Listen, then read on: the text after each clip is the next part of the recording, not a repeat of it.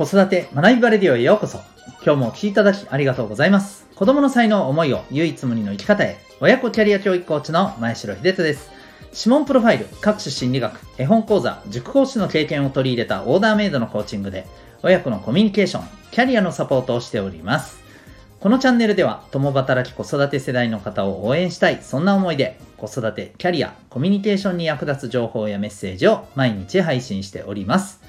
今回は第437回です。休んでいいと成長しなくていいは違う。そんなテーマでお送りしていきたいと思います。また、この放送では、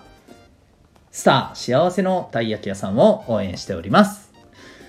ということで、えーと、今日はですね、タイトルでもう結論言ってる感じなんですけど、はい。えっ、と、最近ちょっと思うこともお伝えしていきたいなと思います。えっ、と、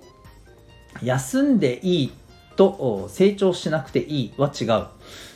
あ、これ、これだけ聞くとなんか当たり前って感じなんですけど、えっ、と、結構ね、こう、これを混同してるんじゃないかなっていう風な、えー感じがあるんですよね。その、例えば、えっ、と、これは成長するっていうこと、これは、はっきり言うとですね、私たちが生きていく上で、うーん、まあ、人間らしく、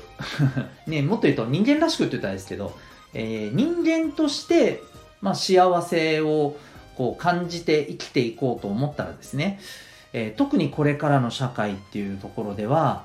えー成長っていうものが、まあこれ必要になってくると思うんですよ。で、これ成長っていうと、すごく抽象的ですけれども、えーまあ抽象、抽象的だからこそいろんな意味で、まあ、考えてもらっていいと思うんですね。うん、例えば、うん、仕事でのこの、えースキルが増えてね、えー仕事をする、えー人間としての成長。あるいは、えっ、と、例えば、えー、様々なものの見方、考え方を学んで、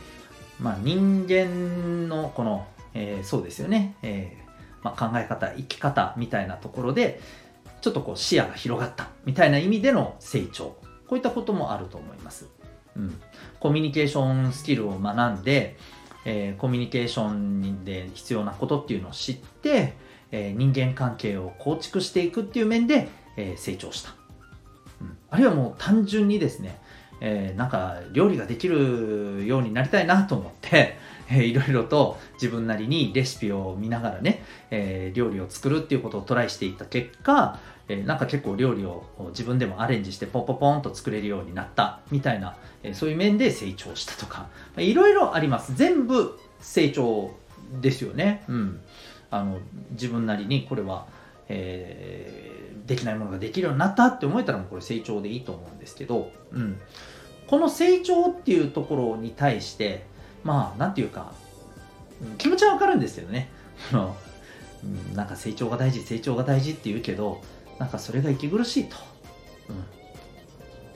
えー、なんか気持ち、ともするとね、なんか気持ち悪いみたいな。まあこれもね、わかるんですけどね、なんか口だけ成長が大事とか言っておきながら、例えば成長するためには、まあ極端な話、えーね、そ成長する、何もしなくて成長するわけないですから、えーそれに必要な、ね、やっぱり叱るべきあのことをしていく必要があるわけですよ。それもしないままね、えーね、成長するぞとか言ってると、やっぱちょっと、いや、ちょっと待って、それはどうなんだって思うのはわかるんですけど、なんかこう、成長するっていうことに対して違和感を感じている、あるいはもうはっきりと嫌悪感をあらわにしてる人って、うん、なんか、息苦しいと。そんなに成長しなきゃいけないのと。うん、じゃあ何？成長してない人って人としてダメなわけと。うん、そんな風にあの 取られるようなところがあると思うんですよね。で、僕はやっぱりそのそれで息苦しさを感じたり、しんどさを感じたりしてしまっているのは、ちょっと、あ、これはよろしくないなとやっぱり思うので、まあ、そういう風に感じてる人たちに向けてっていうのも含めてなんですけど、あのそう感じるときって、えー成長を今目指すべきタイミングじゃないと思うんですよね。うん、もっと言うと、えー成長ができるようになる自分に向けた準備を整える期間だと思うんですよ。もしかしたら、えー、成長しようって思えるような自分になるためにそもそも、うん、例えば元気が足らないとか、うん、なんかあのあるいは何を目指したらいいのかがそもそも、えー、分かんなくて、うん、なんかそんな、えー、それがみそんな方向性が見つかっていない自分に対してすごくモヤモヤしてるとかあるいは、えー、すごくネガティブな状態で自分に対してなんか、うんダメだなって思っててとか、うん、そういうことそういう状況かもしれないわけじゃないですか。で、そういうあの方は別にね、今成長する必要ないと思うんです。必要だったら休めばいいし、うん。そういうことだと思うんですよね。休んで自分をじっくりね、あのー、見つめて、うん。で、立ち上がって進めるようにエネルギーを蓄えていけばいいだけの話だと思うんですよ。それでいいじゃないですかって話ですよね。そんな人に、えー、何立ち止まってんだとかね、あの、前に進んでないってどういうことなんだとかね、いうのはちょっと違うなとは思いますよ。確かに。それは違うなとは思います。だけれども、えー、例えばまあそういうふうに言ってる人がいるとしたら、ちょっとそれは違うなと思いますけど、なんかね、そういう事例を、うん、なんていうのかな、と、一つ挙げて、挙げつらって、えー、ほら、成長するってこうやって人を苦しめるんだと。だから成長なんかしなくていいんだと。成長成長、うんと、うるさいと。いうのは僕はなんか違うんじゃないと。休んだっていいですよと。常に四六時中成長してなきゃいけないわけじゃないですよと。うん、ただ、成長するっていうことを、から完全にこう逃げてしまったら本当に自分が望めるようなじゃあ、えー、人生過ごせるんですかと多分違いますよねと、うん、あの安易にですね成長なんかすべきじゃないなんて僕言う人の方がよっぽど無責任だと思うんですよ。うん。本当にその人が望む人生を歩むためにはですね、成長することって絶対必要なんです。その人なりの、その人が望むべきところに行くための成長が必要なんです。で、そこに行こうって、えー、歩めるようになるために何が必要かっていうことを自分なりにも考えないといけないし、えー、あるいはね、周りがそれを支えていくっていう環境だったり、そういうことが必要だと思うんです。特にお子さんの場合は。うん。子供の場合はですね。はい。まあ大人も必要かもしれませんけど。そういうことをですね、なんかこう、あのー、なんか本当に なんかね、安直なものの見方で、えー、成長成長うるさいと、うん、成長なんかいらんと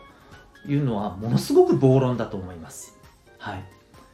えー、間違ってもですね、子供にそういうことを伝えるのは、うん、私は承服できないなと